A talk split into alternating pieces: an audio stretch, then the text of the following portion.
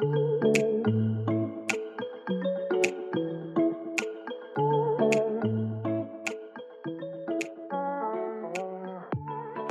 à tous, je suis Anne Largonnet et vous écoutez Salutations. Salutations est un podcast dédié à l'histoire et la philosophie du yoga et à celles et ceux qui la font vivre aujourd'hui. Au cours des épisodes qui vont suivre, je vais rencontrer des chercheurs, des écrivains, des professeurs et des entrepreneurs qui nous parleront des origines du yoga, des textes qui fondent sa philosophie et la façon dont on peut essayer de la faire vivre aujourd'hui, à travers l'enseignement, la pratique ou la création d'entreprises. Je vous invite donc à plonger avec moi dans cette histoire fascinante pour questionner, dissiper les malentendus et prendre une bonne dose d'inspiration. Si vous avez écouté le premier épisode, vous connaissez désormais Marie Coq, l'autrice de Yoga Une Histoire Monde, du Bikram aux Beatles, du LSD à la quête de soi, le récit d'une conquête. Place maintenant à un épisode dédié à l'histoire du yoga. Dans cet épisode, j'ai choisi d'aborder avec Marie les aspects de cette histoire qui m'ont le plus fasciné. Nous allons retracer ensemble l'histoire du yoga moderne, comprendre pourquoi les États-Unis y tiennent une place particulière et faire la connaissance des figures emblématiques qui ont permis l'expansion de cette pratique. Je vous souhaite une très bonne écoute.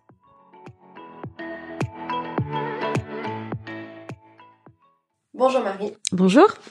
Donc au cours de ce deuxième épisode, nous allons essayer de comprendre avec toi les origines euh, du yoga moderne. Avant d'entrer dans le vif du sujet, une rapide introduction. Donc dans ton livre, tu montres que le yoga a bien des origines millénaires. Le yoga est cité et expliqué dans les textes fondateurs de la philosophie indienne, mhm. les Upanishads, la Bhagavad Gita, puis les Yoga Sutras de Patanjali pour citer euh, vraiment les, les principaux. Sauf qu'en fait, tout ce qui est nommé yoga euh, dans ces textes n'a quasiment rien à voir avec euh, ce qu'on pratique euh, aujourd'hui. Donc dans ton livre, c'est cette partie qui explique en fait comment le shift s'est opéré à la fin du 19e siècle, mm début du 20e siècle, qui m'a complètement bluffé et, et fasciné. tu le racontes avec pédagogie et aussi avec humour. Et c'est quelque chose qui est qui, tout au long de ton livre. Donc pour débuter cet épisode, dédié aux origines du yoga moderne avec une bonne dose d'humour, justement. J'aimerais te citer. C'est pas du tout gênant, mais vas-y. D'une certaine façon, l'histoire du yoga est assez semblable à celle de la pizza napolitaine. Ancienne, locale, mais aussi faite d'emprunts, pluriels, codifiés sur le tard, mondialisés puis réancrés dans une tradition réinventée. En voulant raconter le processus de diffusion mondiale du yoga, j'ai fait le pari de la pizza napolitaine, celui de croire que son histoire ne m'empêchera pas d'en apprécier les saveurs. Donc j'ai adoré ce Avant de me plonger euh, dans l'histoire euh, moderne du yoga mhm. et de sa réinvention, j'aimerais te poser euh, deux questions. D'abord, c'est de savoir si avant d'écrire ce livre, tu étais familière de tous les textes que j'ai cités auparavant et familière en fait de, de, yoga ancien, de la tradition yogi telle qu'elle est décrite dans ces textes-là Alors la réponse va être très simple, pas du tout. Non, non, pas du tout. J'avais absolument euh, rien lu.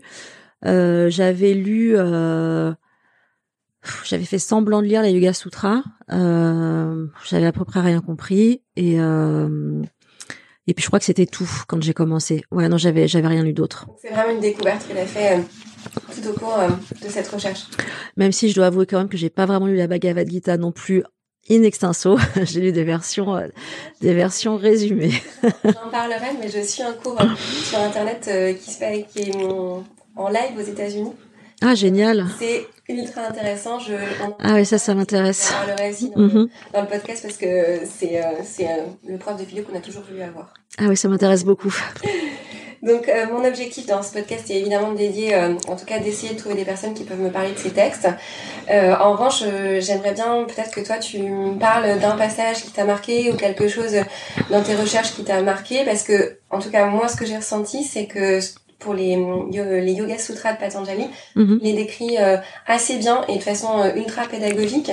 Donc là, l'objectif, c'est pas d'en parler très longtemps, mais peut-être voilà, de me dire ce que tu as découvert et ce qui t'a en, fait, ce m'a que j'ai découvert et surtout ce qui m'a un petit peu rassuré sur effectivement cette première lecture euh, que j'avais trouvée assez incompréhensible, et effectivement de comprendre que c'était le commentaire qui était important et pas le texte en lui-même parce que j'avais un petit peu de mal à comprendre en fait le l'engouement aussi pour ce pour ce texte-là.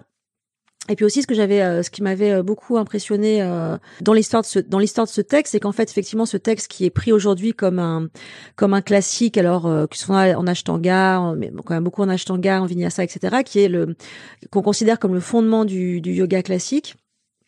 En fait, ce texte-là a été redécouvert aussi par euh, par l'Occident. Donc c'est la société Théosophiste. Alors on en parlera peut-être. Euh, euh, mais voilà, une société un peu un peu étrange, enfin très très ésotérique, etc. Euh, qui a qui a qui a republié ces textes et qui a permis en fait leur leur diffusion. Et en fait, encore une fois, ça je trouve c'est assez assez emblématique aussi de, de l'histoire du yoga en elle-même, c'est que euh, on peut on peut reprocher ou on peut euh, on, regretter que l'Occident se soit euh, intéressé, emparé et diffusé le yoga, mais c'est aussi comme pour les comme pour les Yoga Sutras de Patanjali, c'est ce qui aussi a permis la diffusion et le fait que ça ne meurt pas dans l'oubli en fait. C'est clair. Bon, alors ça on va du coup on va en, on mhm. va en parler parce que justement donc c'est ce qui m'a fasciné, en tout cas la manière dont tu décris cette histoire, moi c'est comme un, bon page turner. Mhm. Euh, c'est héros, c'est lutte, c'est rebondissement, mais c'est vraiment ça. En fait, euh, je trouve que l'histoire du yoga moderne, euh, c'est vrai qu'en y pensant, je, enfin en l'écrivant, je me disais, mais c'est le, c'est Ocean Eleven quoi. C'est, c'est comment ils ont fait le le casse du siècle et que chaque chaque gourou est effectivement un membre. Alors ils sont jamais en même temps évidemment, mais c'est chacun euh, chacun est un membre du groupe qui arrive avec ses propres skills quoi ses propres compétences et c'est lui qui va permettre de faire ce truc là pour que euh, l'histoire avance etc et effectivement il y a, y a un vrai euh, enfin moi c'était comme ça que ça m'intéressait de le raconter quoi en tout cas. C'est ce qu'on ressent et c'est tout l'intérêt de lire en fait c'est que tu nous emportes. Et justement moi ça m'a emporté. Donc avant de nous lancer mm j'aimerais bien que tu parce qu'on parle du, du coup du yoga moderne. Oui et j'aimerais bien que tu nous donnes du coup la, la définition de ce qu'on appelle le yoga moderne. Parce que pour moi, c'est pareil, avant de lire ton livre, j'avais pas conscience qu'il y avait un yoga moderne. il y avait mhm. yoga. Mais en fait, il y a vraiment une notion, une définition. Donc si on pouvait commencer par ça. Alors, comme pour le yoga euh, traditionnel, il y a quand même plusieurs définitions du yoga moderne. Celle que je trouve très intéressante, c'est celle qui a été euh, posée par euh, Elisabeth de Michelis, euh, qui était donc une de, une de ces historiennes dont on parlait euh, dans le premier épisode, qui font partie de ce groupe là du Modern Yoga Research et qui a été une des premières justement à faire une histoire du, du, yoga. Et elle, elle dit que le yoga moderne, c'est quand le yoga se pratique hors de l'Inde. Et comme euh, comme une pratique qui peut être euh, adaptée et euh, enfin c'est pas adapté qui peut être accaparée par par l'Occident. Et comme une pratique qui n'est pas exogène. Donc c'est à dire que elle, elle, elle dit que l'une des dates qu'elle retient pour dater le début du yoga moderne, c'est quand Thoreau, donc le Thoreau, donc l'auteur de, de Walden et La vie dans les bois, quand il a fait justement cette, euh, cette espèce de retraite de méditation pendant deux ans, deux mois, deux jours, euh, il dit qu'il est, euh, il dit qu'à un moment il se sent yogi et c'est le premier en fait qui va, euh, qui va s'approprier euh, cette pratique-là. occidental. Première occidentale, exactement. Donc là, c'est là effectivement, c'est cette c'est cette date-là qu'elle qu'elle retient et que je trouve très intéressante parce que c'est le moment où ça devient autre chose que cette pratique exotique dont on pense que c'est pas pour nous. Et après le yoga moderne, euh, au sens plus plus large et euh, aussi, c'est ce yoga qui commence euh, qui commence effectivement plutôt à partir des années 20, qui est un yoga qui est pensé pour l'Occident et qui est un yoga justement qui a été adapté pour nos besoins. Et en fait, c'est ce yoga-là qu'on connaît, qu'on connaît, euh, qu'on dise qu'on fasse du hatha, euh, du kundalini, euh, du vinyasa ou je ne sais pas quoi. Tout ça, en fait, tous ces yogas-là sont des yogas qui ont été exportés par l'Inde et qui ont été adaptés en vue de cet export. Et tout ça, donc le, le la, la, date à ce moment-là, donc là qui n'est plus, euh, qui est un peu plus, un peu plus ancienne que celle de, enfin ultérieure à celle de, à celle de de de, de Walden dans les bois, c'est la création par Krishnamacharya en 1924 d'une école de yoga à Mysore. Donc Krishnamacharya, c'est celui qui va être en fait, euh, alors c'est le moins connu des, des, des pères euh, modernes du yoga, mais en fait c'est celui par qui tout commence parce que parmi ses élèves, il va y avoir Patabi Joyce qui a codifié l'ashtanga, euh, qui a codifié l'ashtanga, Ayangar dont on avait parlé dans le premier épisode, qui a fait donc le, yoga qui porte son nom, et puis qui a aussi formé, euh, par exemple, une femme comme Indra Devi, qui va être la première femme à ouvrir un, un studio en Californie. Donc c'est c'est quelqu'un de très important, et même si les, les, enseignements sont sont différents parmi ses disciples, en fait, quand on parle de yoga traditionnel, ça peut aussi se référer finalement au yoga de Krishnamacharya. Sauf que Krishnamacharya, quand il quand il fait ce, ce yoga là, c'est déjà un yoga qui est pensé, euh, donc encore une fois, pour l'export, mais aussi pour comme réponse à pour, comme réponse à, à, l'Empire britannique. Donc, alors je sais pas si c'est trop tôt pour raconter ça. On peut, on peut éventuellement euh, parler bon. un peu plus de Krishnamacharya. Ouais, ouais, mais il faut s'entraîner un peu. Parce qu'effectivement, ça, ça m'a vraiment énormément intéressé. Mais du coup, pour peut-être euh, mieux comprendre en fait ce qu'il a ce qui fait la différence en fait entre le yoga avant euh, mhm. qu'il a construit lui et, et, après en fait quels sont vraiment euh, les apports euh, en termes d'asanas, en termes de ah. respiration, en termes de séquençage? Enfin, j'ai cru comprendre. En fait, c'est exactement ça. C'était à partir de lui que ça séquence. Voilà. Donc ça, c'est la grosse. Euh, effectivement, ça c'est la grosse. Euh, c'est la grosse rupture. Euh, aujourd'hui, ça nous paraît normal quand on va dans un cours de faire, d'enchaîner les salutations au soleil, puis de faire les postures debout, les postures assises, la relaxation. Mais en réalité, effectivement, cette façon de séquencer, c'est plutôt à partir de à partir de là, pour pour plusieurs raisons. Parce que d'une part, alors ça aussi pareil, les les les puristes du yoga n'aiment pas trop cette histoire-là, mais il y a quand même une, une influence et de la culture physique et notamment euh, d'une méthode de gym suédoise euh, qui euh, était très très en vogue dans les années 20 et qui alors au-delà des exercices et des qui, qui proposait parce que bon c'était des exercices à peu près standards avec beaucoup d'exercices, et puis des, des, des, consignes pour le bain et comment se frotter le corps, etc. Mais ce qui était hyper important euh, dans cette euh, dans cette dans cette pratique, enfin dans cette méthode, c'était que on, présentait ça comme un système. Et donc c'est-à-dire un système euh, qui était clos. Euh, on commençait par faire certaines choses, on finissait en en faisant d'autres, et à la fin de ce système, on avait la promesse d'avoir en gros travaillé tout le corps euh, un peu l'esprit, etc. Et donc ça, ça va beaucoup influencer effectivement le yoga moderne qui va euh, qui va le faire en qui va commencer à séquencer. Cette séquence, cette façon de séquencer le yoga, ça va être aussi très important parce que c'est ce qui va permettre aussi la duplication euh, du yoga et son exportation, et notamment l'exportation par des gens qui ne sont pas des gourous, qui vont être des professeurs. Donc ça, effectivement, c'est hyper important. Après, ce yoga-là, il va être aussi un peu plus physique. Euh, Krishnamacharya, notamment parce qu'il est, euh, quand il ouvre cette, cette, euh, cette école à Mysore, c'est une, une, une, école qui est beaucoup plus ouverte à, tout le monde, etc. Il y a les premières filles aussi qui arrivent dans cette dans cette école, mais quand même, euh, quand il ouvre cette école à Mysore, c'est euh, c'est parce que c'est le Maharaja qui lui a demandé. Et donc, ça va être aussi pour euh, pour faire faire du pour former les princes et donc les princes on les forme aussi à un yoga qui qui est plus guerrier donc le yoga ce yoga là va être aussi beaucoup plus tonique beaucoup plus dynamique voilà tout ce qu'on appelle le yoga dynamique c'est aussi Krishnamacharya qui a apporté ça mais du coup, ça m'a aussi rassurée en fait en, comprenant ça. Parce que mhm. du coup, c'est vrai que moi j'ai commencé avec euh, du yoga plutôt physique, du, du vinyasa. ok. Et euh, je me suis dit peut-être qu'en lisant ton livre, j'allais me rendre compte qu'en fait, effectivement, j'étais complètement à côté de la plaque. Mais finalement, euh, c'est une sorte d'authenticité parce que la façon dont il l'a créé, il l'a créé en Inde et vraiment dans l'objectif de, euh, de contenir toute cette énergie que les princes avaient parce qu'ils étaient assez jeunes. Exactement. du coup, ça a vraiment été fait dans cette optique. Donc c'est aussi logique que des personnes qui pratiquent le yoga entre 20 et 30 ans soient attirées par ce genre de pratique. Finalement, ça a un sens. Ouais, ouais, ça a un sens. Et puis après, effectivement, là-dessus, je trouve que cette histoire-là, elle devrait être plutôt prise euh, à l'envers, euh, enfin, c'est-à-dire que aujourd'hui les gens qui ne jurent que par l'ashtanga et par le vinyasa et qui méprisent par exemple les yogas, euh, les yogas plus tranquilles, euh, en réalité l'ashtanga et le vinyasa c'est aussi des c'est aussi des yogas qui sont faits pour des gens qui sont incapables de se concentrer plus de cinq minutes. voilà, donc c'était donc on peut on peut aussi le, le, prendre comme ça, mais effectivement Krishnamacharya c'est vraiment la, la rupture dans le yoga moderne. Et lui il a vraiment aussi il y, a peu de photos de lui. Enfin, du coup, je suis allée euh, suivre un petit peu euh, tes indications.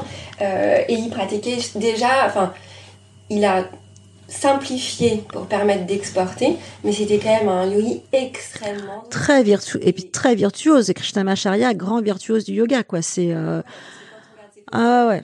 C'est impressionnant. Impressionnant, très bel homme par ailleurs. Euh, effectivement, donc très très impressionnant. Et puis aussi, comme il était euh, encore une fois, comme il était l'obligé du Maharaja, euh, il y avait aussi donc ça, on peut voir des vidéos un petit peu. Peut-être que c'est ça, c'est ça que t'as, c'est ça que t'as vu, parce qu'il n'y en a pas beaucoup. Donc euh, a priori, c'est, c'est plutôt celle-là. Et on voit qu'en fait, il fait de la démonstration aussi avec ses élèves, etc. Et donc il y avait quand même aussi le, je pense, l'idée de montrer au Maharaja que qu'il n'avait pas ouvert l'école pour rien et qu'il y avait quand même aussi un côté comme ça un peu spectaculaire de, de, son, de son yoga quoi. Et ça, ça va suivre après le yoga. Et ça va suivre aussi le. On, on, voit finalement ce que je me suis demandé. Il euh, y a un, un, une recrudescence, euh, un engouement pour euh, les postures sur la tête aujourd'hui. Mm -hmm. Et puis dans le monde aussi, c'est euh, voilà la, la, les postures d'Instagram en tout cas. -hmm. Exactement. mais finalement, c'était déjà là à l'origine en fait. disons que ce qu'il a montré, ça faisait partie de. Ouais, ouais, bien sûr. Ouais, ça faisait partie de ça, sauf que euh, je trouve que Krishnamacharya, il avait la décence euh, de pas euh, de pas faire toutes ces postures spectaculaires avec le hashtag gratitude humilité ou le hashtag humilité avec quoi. Donc c'était des réseaux sociaux. Et tout voilà.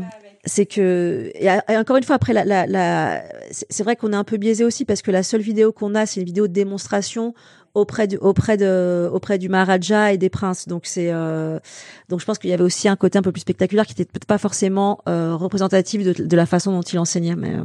ce qui m'a intéressé aussi sur cette personne, c'est c'est que alors c'est marrant parce que dans, dans certains dans certaines interviews que j'ai pu entendre euh, sur des radios euh, françaises, mm -hmm. euh, j'ai entendu des indianistes le critiquer en fait assez fortement euh, parce que maintenant je comprends mieux sur cette euh, parce qu'il a transformé le yoga enfin, mm -hmm. il a été à la base d'une révolution euh, mais je trouve que moi il a un côté plutôt sympathique il a ouvert ses classes aux filles il ah ouais. a ouvert en fait ses classes aux masses c'est un côté plutôt révolutionnaire complètement pratique que je trouve euh, vraiment bien en fait.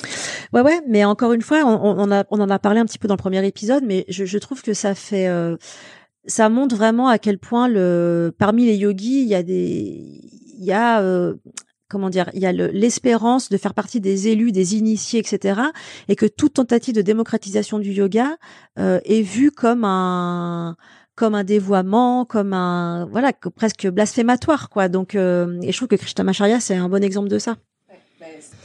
Euh, alors du coup, ce qui m'a également euh, vraiment euh, fasciné en lisant ton livre, c'est de comprendre à quel point du coup le, le yoga était le fruit d'une époque. Donc là, on a parlé de ça, mm -hmm. mais j'aimerais euh, bien approfondir.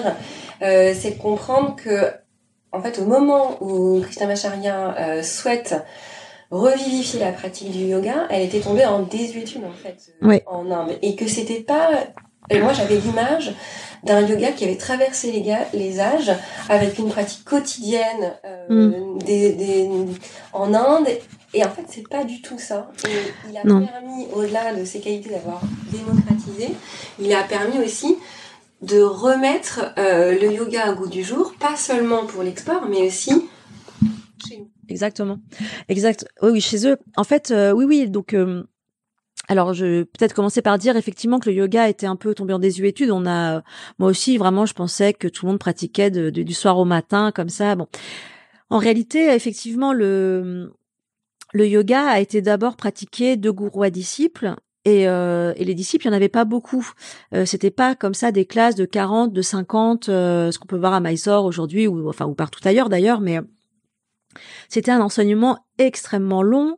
Euh, il fallait aller méditer dans les grottes, dans l'Himalaya pendant euh, pendant des mois, des années, euh, étudier les textes, etc. Donc c'était c'était des c'était des, enseignements extrêmement euh, rigoureux et euh, et réservé, euh, réservé. Hein. C'était aussi, euh, ça a été beaucoup récupéré par les brahmanes, par exemple. Bon, donc c'était pas du tout une, une pratique, euh, une pratique démocratique.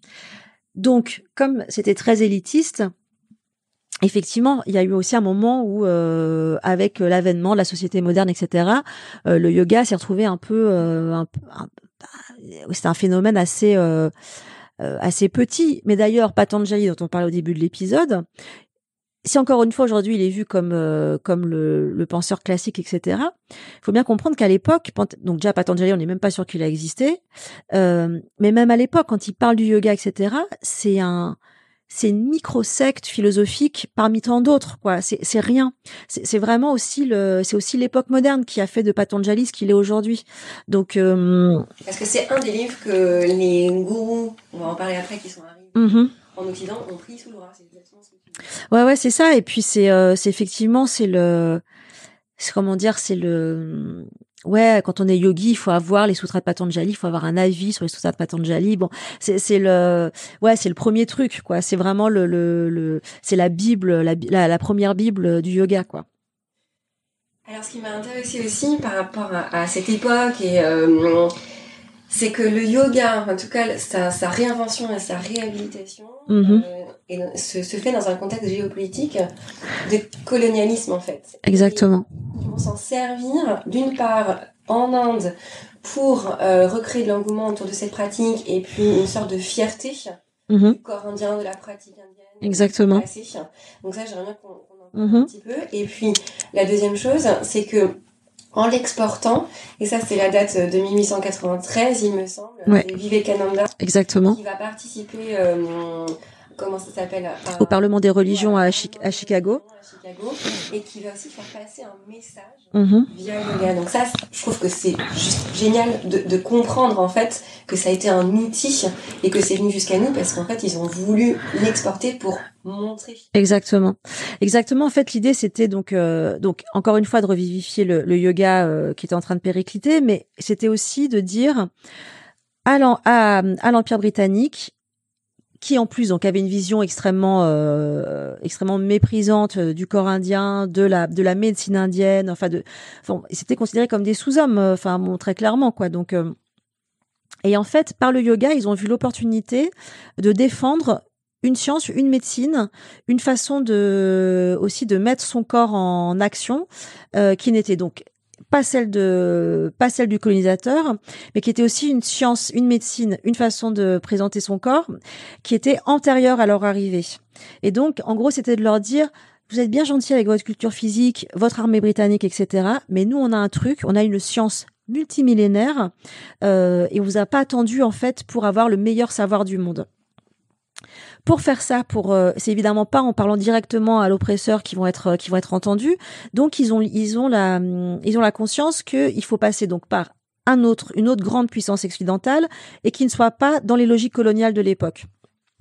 Donc assez rapidement, euh, c'est les États-Unis qui deviennent euh, la terre la terre d'élection. Donc effectivement, il y a Vivekananda qui fait un premier euh, qui fait une première apparition donc au Parlement des, des religions à Chicago. C'est la première fois que les Américains voient un voient un hindou, euh, un hindouiste. Et lui va faire donc ce il va faire ce, ce discours qui est resté dans les annales. Enfin tellement que euh, même euh, Romain Roland, donc euh, prix Nobel de littérature, évidemment n'était pas là, mais a fait une a fait des pages euh, dithyrambiques et extrêmement lyriques sur cette euh, sur ce sur ce discours. Et en fait, il va commencer son discours en disant frères et sœurs d'Amérique. Alors déjà, donc là, standing standing ovation. Et puis euh, il va expliquer en gros que en fait, il, va il va être le premier à ne pas s'excuser euh, d'être indien. Et il va dire Ok, euh, bien sûr, euh, pour la, tout ce qui est matériel, les États-Unis, vous êtes les meilleurs, mais en spiritualité, on a beaucoup à vous donner. Sous-entendu, vous êtes à la traîne, quoi. Et donc, il va y avoir comme ça une, une reprise de pouvoir, quoi, vraiment déjà, déjà à ce moment-là. Et puis après, ça va se, ça va effectivement s'accélérer avec euh, dans les années 20 quand là il y a les premiers gourous qui vont venir qui vont s'installer etc donc le premier ce qui est Yogananda. Et c'est des c'était des encore une fois c'est des gourous extrêmement courageux parce que par exemple Yogananda ce, qu'on, ce dont on se rend pas bien compte mais c'est quand il arrive donc il arrive dans les euh, enfin en 1920 il va se baser en Californie, mais il, il est euh, qui est quand même déjà une terre un peu plus, euh, un peu moins hostile que le reste des États-Unis, mais à l'époque, personne ne fait la différence entre, entre un noir et un indien, par exemple. Donc, Yogananda, il est considéré comme un noir, comme un, vraiment comme l'étranger, quoi. L'étranger, la peau sombre, le, voilà, le métèque. Et il y a des, il y a des coupures de journaux hallucinantes de l'époque, euh, qui disent, enfin, tout ce qu'on a pu voir de plus raciste, enfin, sur, euh, notamment avec les, voilà les, les, populations immigrées chez nous, mais c'est euh, Yogananda, il arrivait, donc c'était pour voler nos femmes, euh, pour euh, on savait pas ce qu'il faisait avec les enfants, euh, quelles étaient ses pratiques bizarres, enfin bon des choses complètement euh, complètement délirantes. Et bon donc c'est aussi ça, il faut pas oublier hein, que c'est que ces yogis là ils sont ils sont aussi coltinés ça en arrivant. Mais effectivement ils vont arriver, ils vont ils vont monter des, des centres, d'abord des temples parce que là ils, les premiers à arriver ils c'était la philosophie, quoi. C'était vraiment la philosophie du yoga, d'exercice de respiration, de concentration, de méditation. Mais c'était pas du tout les, euh, le yoga physique tel qu'on peut le, connaître aujourd'hui. Et effectivement, il va y avoir comme ça donc une première vague dans les années 20, suivie d'une deuxième dans les, dans les années 60. Il faut bien rappeler qu'à l'époque, et puis moi j'avais j'avais pas ça en tête, mais il y avait des lois euh, d'immigration. Exactement. Mm. Qui, ne, leur permettaient pas de travailler. Ouais. Et il y avait des voilà, et il y avait des quotas extrêmement sévères euh, sur l'arrivée des Indiens sur le territoire américain.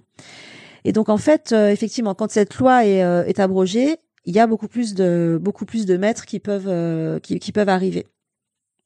Euh, oui, voilà, effectivement. Et donc, effectivement, ils vont, ils vont aller en Amérique et puis euh, ils vont aller en Californie. Donc, effectivement, ce que je disais tout à l'heure, parce que c'est une, une, région un peu plus ouverte, mais aussi dans l'histoire du yoga euh, moderne, il y a toute une histoire avec Hollywood. Et ouais. C'est ma question d'après parce qu'en fait. Ah bah parfait. Je, je me suis toujours demandé mm-hmm. pourquoi on parlait de Los Angeles et je me suis dit que c'était quelque chose d'extrêmement récent. Mais en fait, pas du tout. Pas du tout, ouais. Los Angeles a une place extrêmement euh, clé dans euh, la construction du yoga moderne. Mhm. Et là, ça m'a fait tilt en fait. oui, oui, c'est ça. J'ai compris enfin pourquoi on parlait de Los Angeles quand même de la mecque du yoga. Et justement, c'était savoir pourquoi ils étaient allés euh, là-bas, ce qui s'est passé, et en fait pour comprendre aussi que c'est quelque chose qui s'est qui a continué en fait euh, jusqu'à aujourd'hui et que c'est pas très étonnant en fait de se rendre compte qu'il y a énormément de studios à Los Angeles en fait. Donc je te, je te continuer là-dessus parce que je trouve ça extrêmement intéressant. Alors ouais, bah, ce que je te disais, c'est que euh, effectivement, donc à l'époque, c'est quand même euh, dans, ces dans ces dans ces contextes avec un fort euh, racisme anti-asiatique. Euh, donc euh, la Californie, ça reste quand même une, une, une terre un peu plus accueillante. quand Yogananda il arrive aussi, il, il, il dit que Los, Angeles, que Los Angeles est la Benares de l'Amérique. Là, donc il y a, il y a aussi un climat qui est qui est plus voilà, qui, qui leur est plus familier, etc.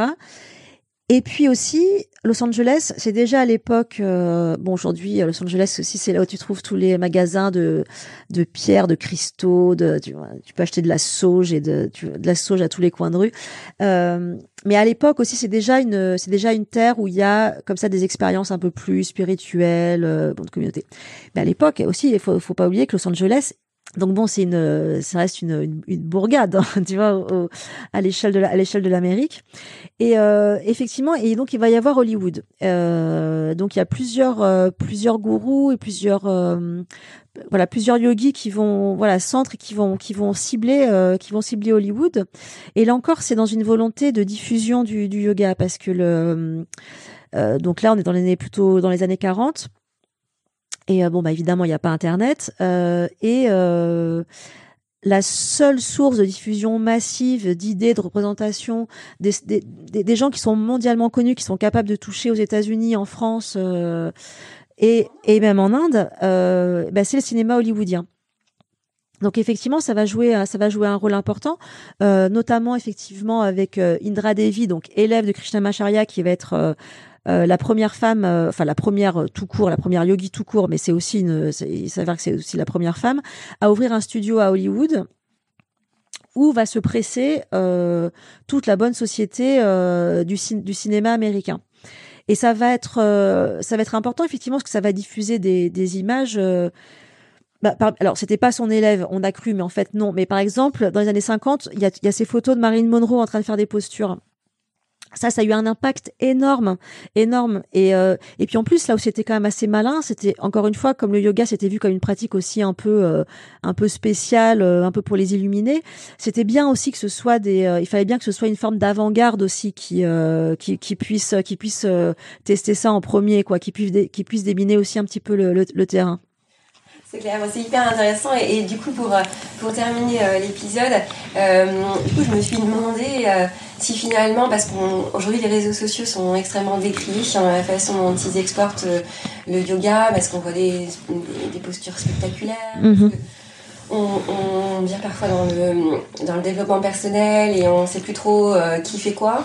mais je me suis demandé en, en lisant ton livre si finalement bah, c'était pas euh, une suite logique en fait euh, de, ce qui a par où en fait la, la diffusion avait commencé. Donc j'aimerais bien avoir ton avis là-dessus pour, pour, ah, Alors, pour terminer l'épisode. Ouais ouais non mais c'est une très bonne question mais de, de en fait parce que ce truc de développement personnel on a l'impression aussi que c'est un développement très récent et que c'est un que c'est un, un dévoiement récent, mais en réalité, s'il n'y avait pas eu l'essor du développement personnel qui a coïncidé avec l'arrivée de la deuxième vague de gourous, euh, et les deux se sont développés euh, concomitamment.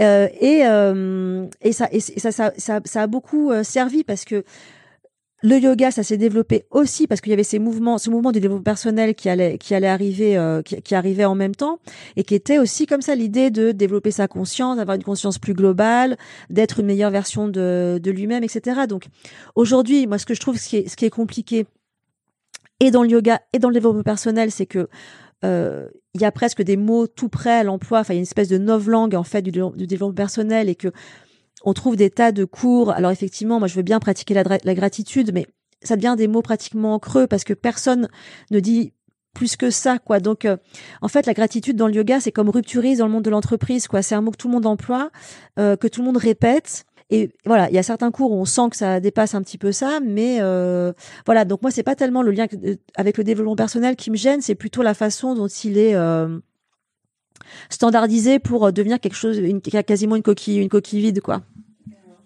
Bon bah merci. Merci à toi. Terminer l'épisode maintenant. franchement, c'est une toute petite partie de ce que tu as écrit dans le livre. J'aurais adoré en parler plus, mais je pense que en fait, je conseille à tout le monde d'acheter ton livre, tout simplement. Ah, puis tu peux pas tout spoiler non plus, quoi. Voilà, exactement. on va laisser des surprises et il y en a beaucoup parce que on n'a pas parlé euh, du lien avec le LSD, on n'a pas parlé mm. du lien avec les Beatles. Mm-hmm. Euh, voilà, il y a énormément de choses et c'est raconté avec euh, extrêmement, avec beaucoup d'humour et beaucoup de finesse. Donc voilà, je laisse quand même pas mal de choses aux auditeurs. Merci à toi. Merci d'avoir écouté cet épisode. Pour en savoir plus sur l'histoire du yoga, achetez le livre de Marie et abonnez-vous au podcast. Le troisième épisode de Salutations sera en ligne la semaine prochaine. Salutations est un projet que je construis en plus de mon job. Avoir des feedbacks est une grande source de motivation pour moi. Si vous avez apprécié plonger avec moi et Marie dans l'histoire du yoga, partagez l'épisode et surtout dites-le moi en notant l'épisode sur votre plateforme d'écoute. Vous pouvez retrouver toutes les notes de cet épisode la description du podcast et sur Instagram, sur le compte salutations avec un S underscore podcast. Et si vous avez des envies ou des suggestions, n'hésitez pas à m'écrire. À bientôt!